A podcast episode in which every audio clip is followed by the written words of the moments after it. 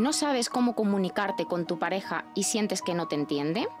¿Cada vez sientes a tu pareja más lejos y has perdido toda complicidad? ¿Te gustaría tener una relación sana, equilibrada y estable con tu pareja? Soy Patricia Sánchez, psicóloga y terapeuta de pareja. Puedes encontrarme en www.serfelizenparejapatricia.com y en mis redes sociales, arroba serfelizempareja barra baja patricia. Ser feliz en pareja es posible, pero tienes que trabajar para lograrlo. Te espero.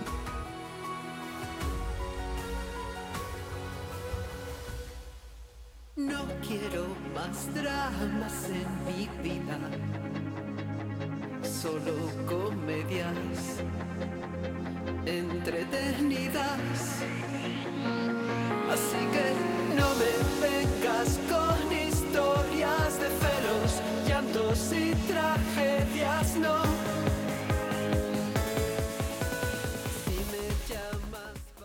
Ay, cómo hemos venido con este viento y esta lluvia. Patricia Sánchez, ¿cómo estás? Día ventoso, día ventoso. Te digo. Bueno, allí- anoche sí que hacía viento, por lo menos por aquí en Leganés, o sea, hacía un viento que es que te volabas andando, ¿eh? Ya ves, me he comprado yo unas plantitas nuevas para mi balconcito. Pues le hemos liado parda. Qué acertada, ¿eh? Hay que acertar, atalas de alguna manera Ya. para que no salgan volando Ya, y se las lleve el vecino en la cocina o algo Bueno, así. no las tengo ahí como colganderas, ¿eh? están apoyaditas. Ah, bueno, Pero entonces- igualmente las veía ahí, una es un brecito, un brezo, y hacía uh, Sí. ahí una cosa loca. Que dicen bueno. que bueno, que va a llover un poquito, así que bueno, es que estamos en otoño. estamos Bienvenido sea. En, en Halloween casi. Halloween, no lo he visto. Bueno, No.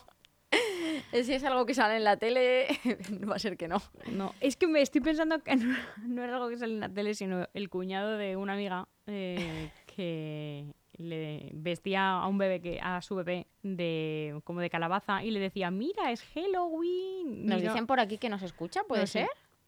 Que no se escucha sí se, se escucha A ver, qué raro. se escucha seguro la verdad sé. Eh, eh, que pruebe a, mire que mire eh, la persona si nos está escuchando en el podcast No, en están el aquí en no, Instagram. en Instagram en ¿Sí, en alto se está escuchando? eh, sí, no, se nos tiene que estar escuchando. Claro, si está aquí. si estamos que estoy fatal hoy.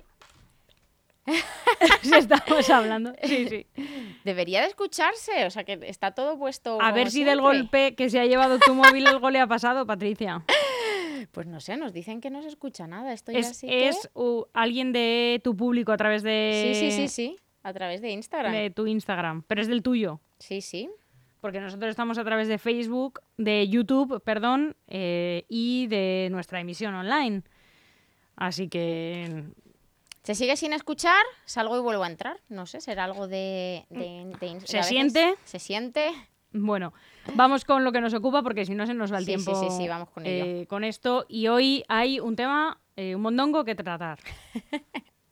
Hay un buen mondongo que tratar. ¿Qué hacemos con esos traumas familiares? ¿no? Que muchas veces son cosas que no son nuestras, que nos eh, aportan nuestra familia con gentileza, que nos los deciden colocar. ¿Y, y qué hacemos con todo esto? Una no? mochilita que nos dan. Efectivamente, esa mochila que bueno que es una que, que al final son experiencias que muchas veces ni siquiera es un trauma que nos hacen a nosotros directamente no sino que muchas veces es eh, son situaciones que se han vivido a lo largo de la historia de la familia, son situaciones que se han experimentado, pero que eso al final deja una huella en, nuestra, en nuestro camino a nivel familiar, deja una huella en la historia de nuestra familia y también nosotros recogemos esa, esa huella.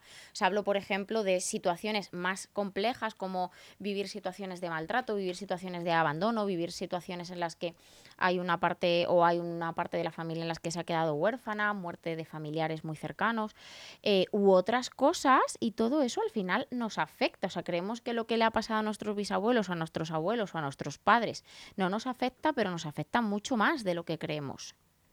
Son pequeñas taritas ahí que se quedan en nuestro subconsciente en algunos casos. Eso es, al final esas pequeñas, o sea, al final yo siempre lo que digo es, sucede algo a nivel, fa- eh, a nivel familiar eh, y eso al final va generando una cadena de comportamientos.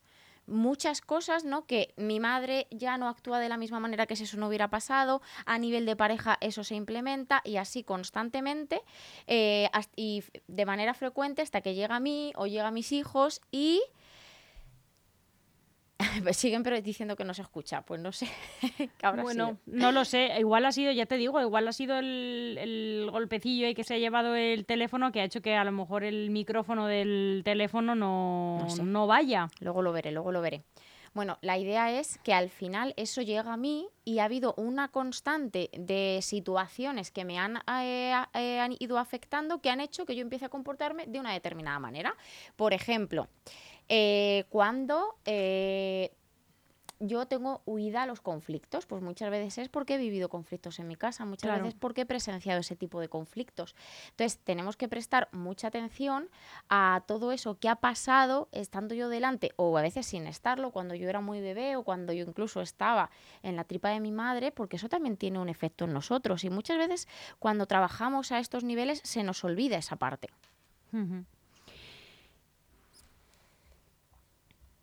Pero ¿y qué pasa si tú no crees que eso sea posible? Que solo que eso es cosa de otros, no cosa tuya. O sea, eso, eso a mí no me pasa.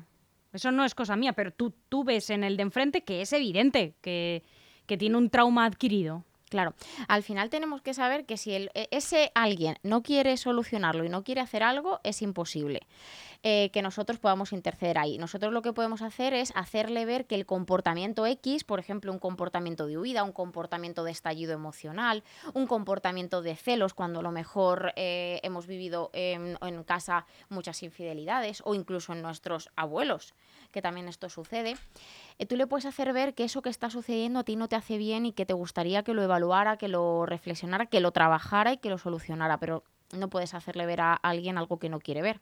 Lo que es evidente y al final lo que nos tenemos que plantear es que si tenemos un comportamiento X que no es funcional, que no nos viene bien, que no nos sirve, eh, tenemos que trabajar en, en todas las líneas posibles para llegar a, a encontrar desde dónde se ha producido. Y no le podemos decir nada a esa persona, pero igual que cerebralmente eh, nosotros tenemos ciertas habilidades porque las hemos ido generando desde que éramos primates hasta ahora y otras nos cuestan mucho más, pues igualmente nuestro cerebro tiene una parte eh, que va cogiendo todo eso que ha pasado en mi historia familiar, ¿no? O sea, quiero decir que es que al final es ciencia pura, o sea, no es una teoría o una mm, algo que esté fuera de, de lo que ya sabemos todos. Eso en los pueblos se dice, todo se pega. Menos la hermosura y también.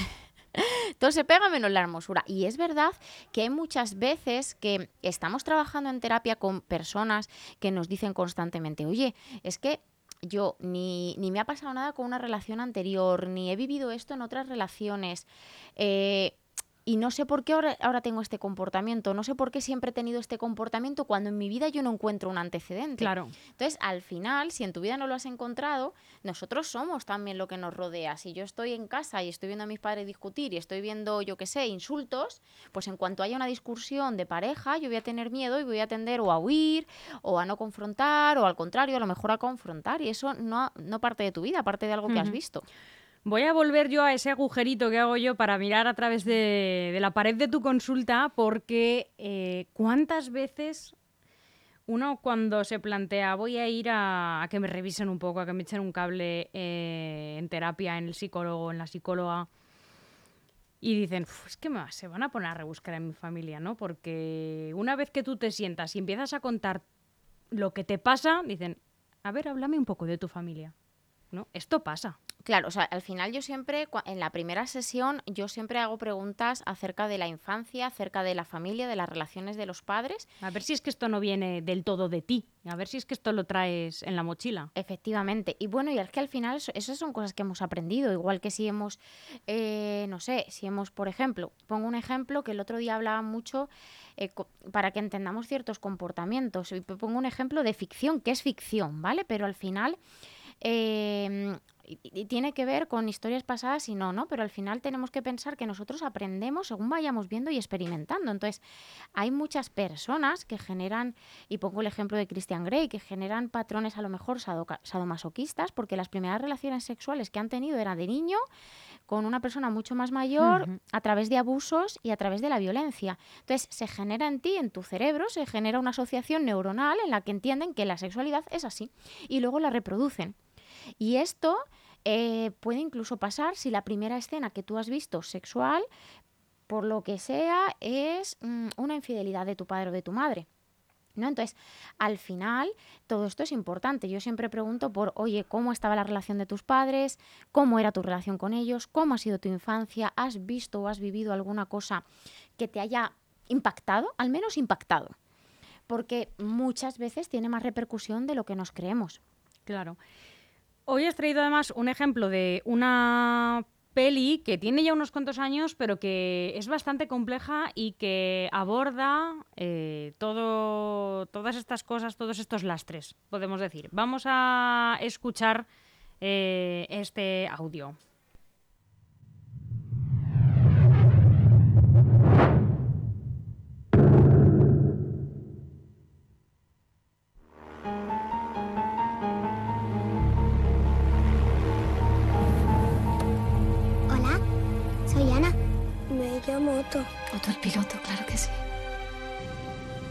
Deseaba contar a Ana que la quería y saber lo que ella sentía por mí. Se puede correr hacia atrás. Unas horas atrás. Una vida. Estar enamorada no es fácil. No basta con desearlo. Hay que oírlo.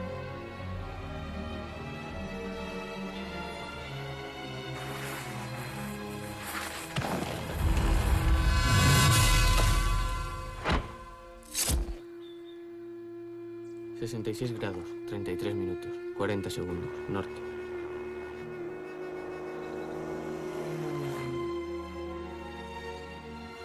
Sí. Podría contar mi vida uniendo casualidades.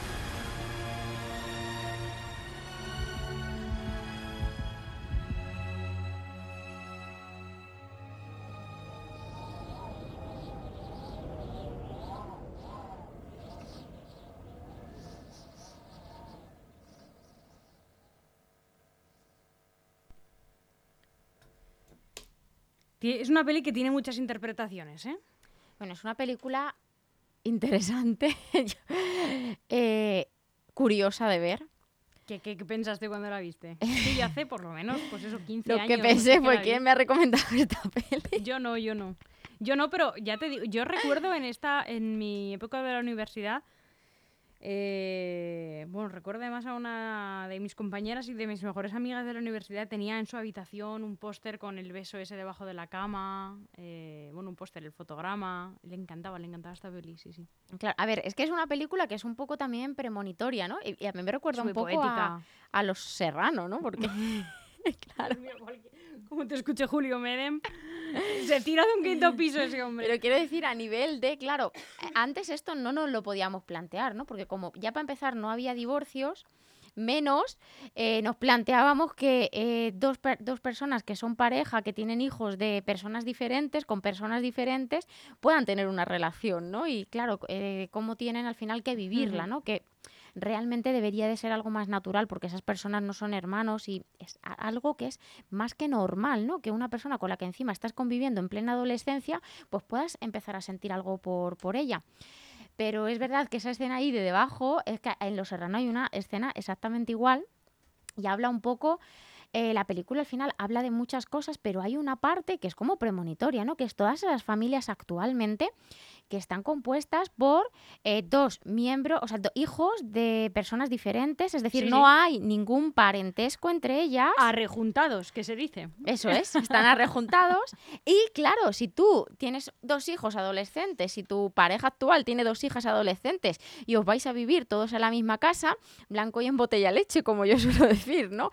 Claro, es muy fácil que pueda surgir atracción, que puedas, a no ser que haya ya un sentimiento de hermandad, que haya Ya. desde niños se haya creado ese sentimiento de vínculo más Cuidado. familiar, pero si se juntan justo en la adolescencia hay muchas papeletas para que de ahí pueda salir algo, algo a nivel Un sentimental. Los Serrano. Un Los Serrano. Claro, ¿y cómo se vive eso?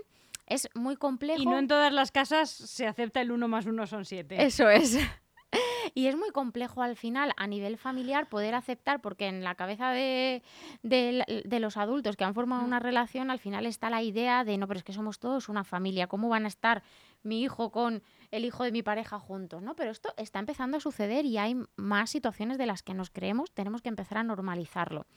Y claro, esto es que ahí se juntan varias cositas, ¿no? Las historias de los padres, las historias de sus padres con la madre o el padre de ellos y la de ellos, todo lo que han ido viviendo, ¿no? Con su padre y con su madre, con su padre o su madre y su actual pareja, que ahora vive con ellos, etcétera, ¿no? O sea, se, se juntan muchas cositas ahí. Bueno, es que aquí también entramos a hablar de algo que tú también has tratado en varios programas que son los modelos de familia. Claro, están empezando a cambiar, bueno, están empezando, están empezando a integrarse, que han cambiado en la sociedad, pero ya llevan cambiando desde hace mucho tiempo. Sí. Lo que pasa es que estamos empezando a aceptar que hay diferentes modelos de familia y que hay que acogerlos a todos y aceptarlos a todos porque forma parte ya de nuestra sociedad.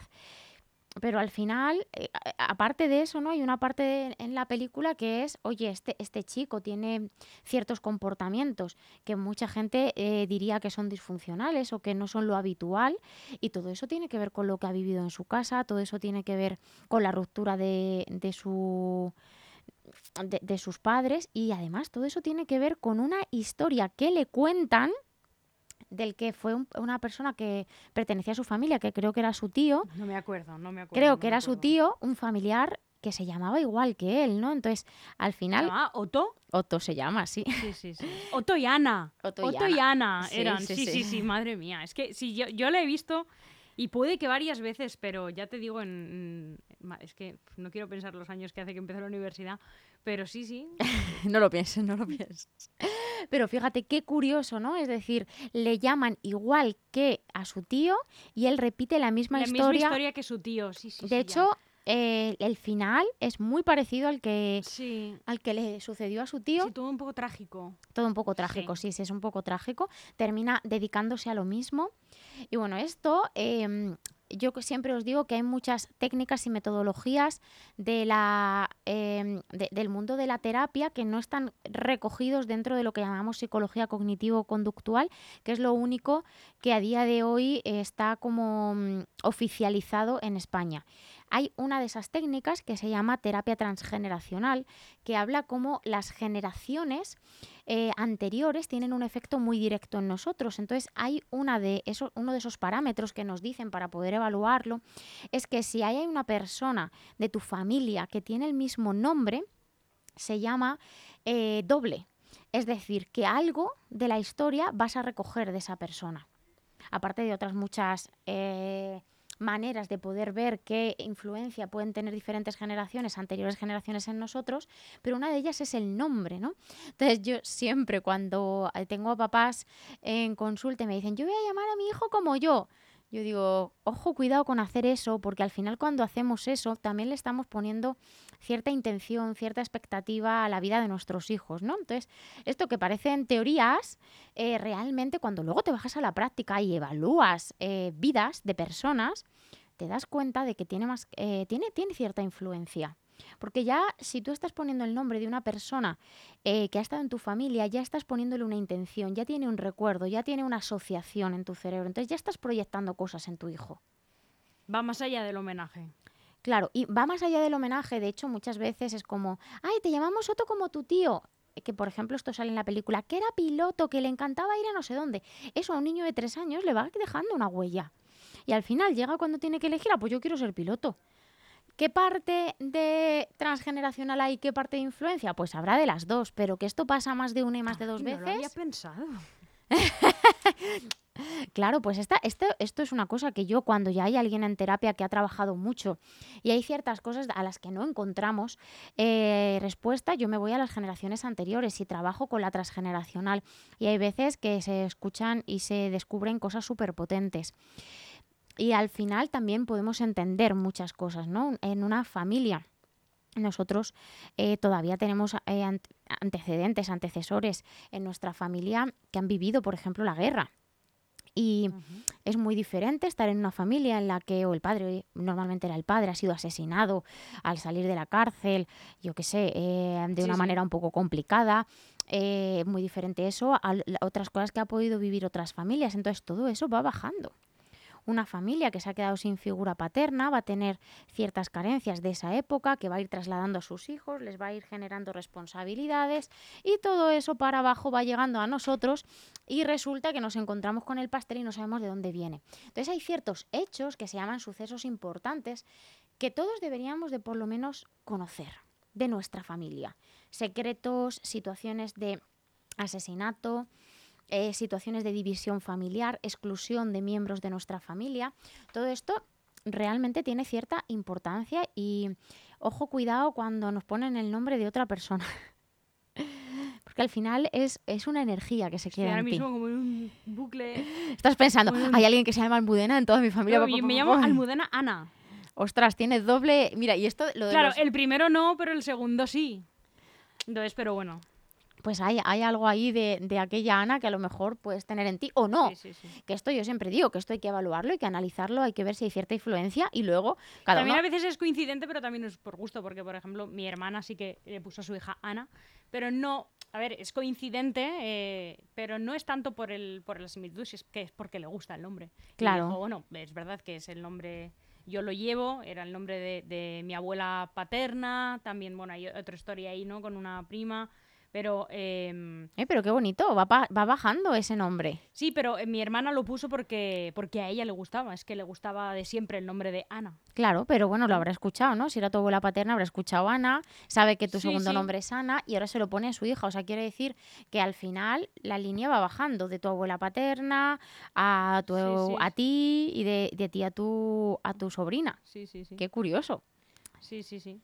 Pero esto, o sea, que pasa en, en- en- en muchas familias y luego realmente cuando analizamos, es lo que digo, ¿no? Que hay- habrá una parte de intencionalidad cuando ponemos el nombre y hay otra parte que al final es aprendida, que es, ahí va pues, eh, como a tu tía que se llama también Ana de segundo nombre, que Sí. gusta mucho, me lo invento, las Sí, plantas. sí. Pues igual tu sobrina, cuando dentro de unos años, tiene plantas, ¿no? O sea, que al final eh, todo esto son asociaciones cerebrales y que no lo tenemos que tomar, como siempre digo, nada es una verdad absoluta, pero no está de más hacer una evaluación y luego porque nos sirve para reconciliarnos con nuestra historia familiar, que es algo que todos debemos hacer en algún momento, ¿no? O sea, yo mm, siempre he ido mucho más a mi pueblo materno y, y me acuerdo cuando fui ya de mayor a mi pueblo paterno y volví a conectar con, mis raíces paternas, sentí mucha paz.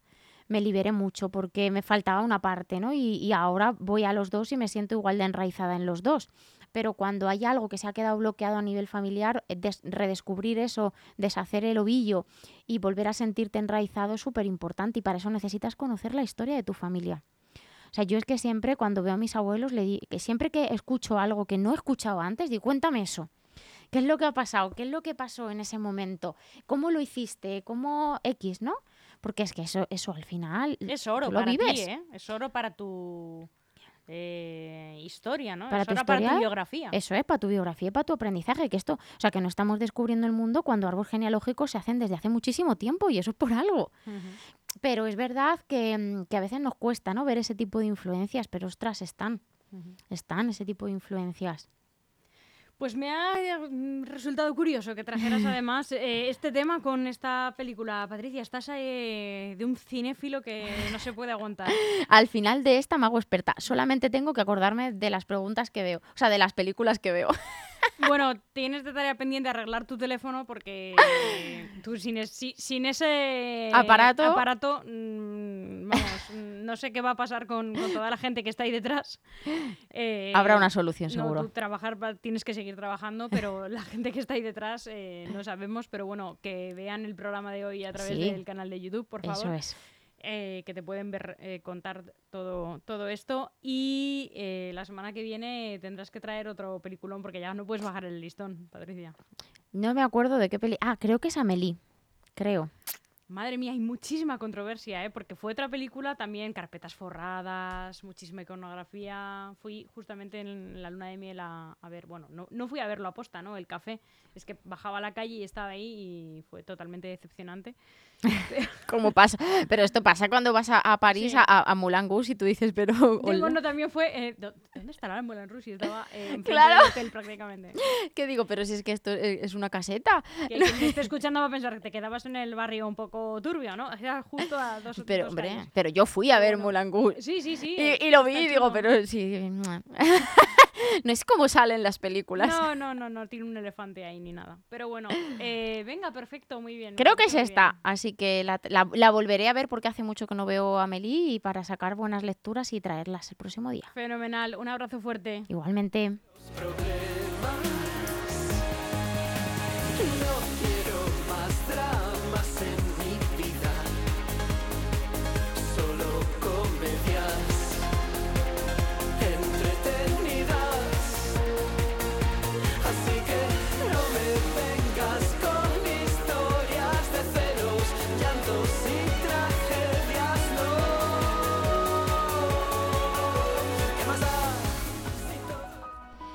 ¿No sabes cómo comunicarte con tu pareja y sientes que no te entiende? ¿Cada vez sientes a tu pareja más lejos y has perdido toda complicidad? ¿Te gustaría tener una relación sana, equilibrada y estable con tu pareja? Soy Patricia Sánchez, psicóloga y terapeuta de pareja.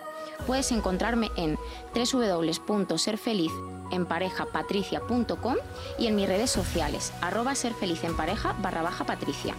Ser feliz en pareja es posible, pero tienes que trabajar para lograrlo. Te espero.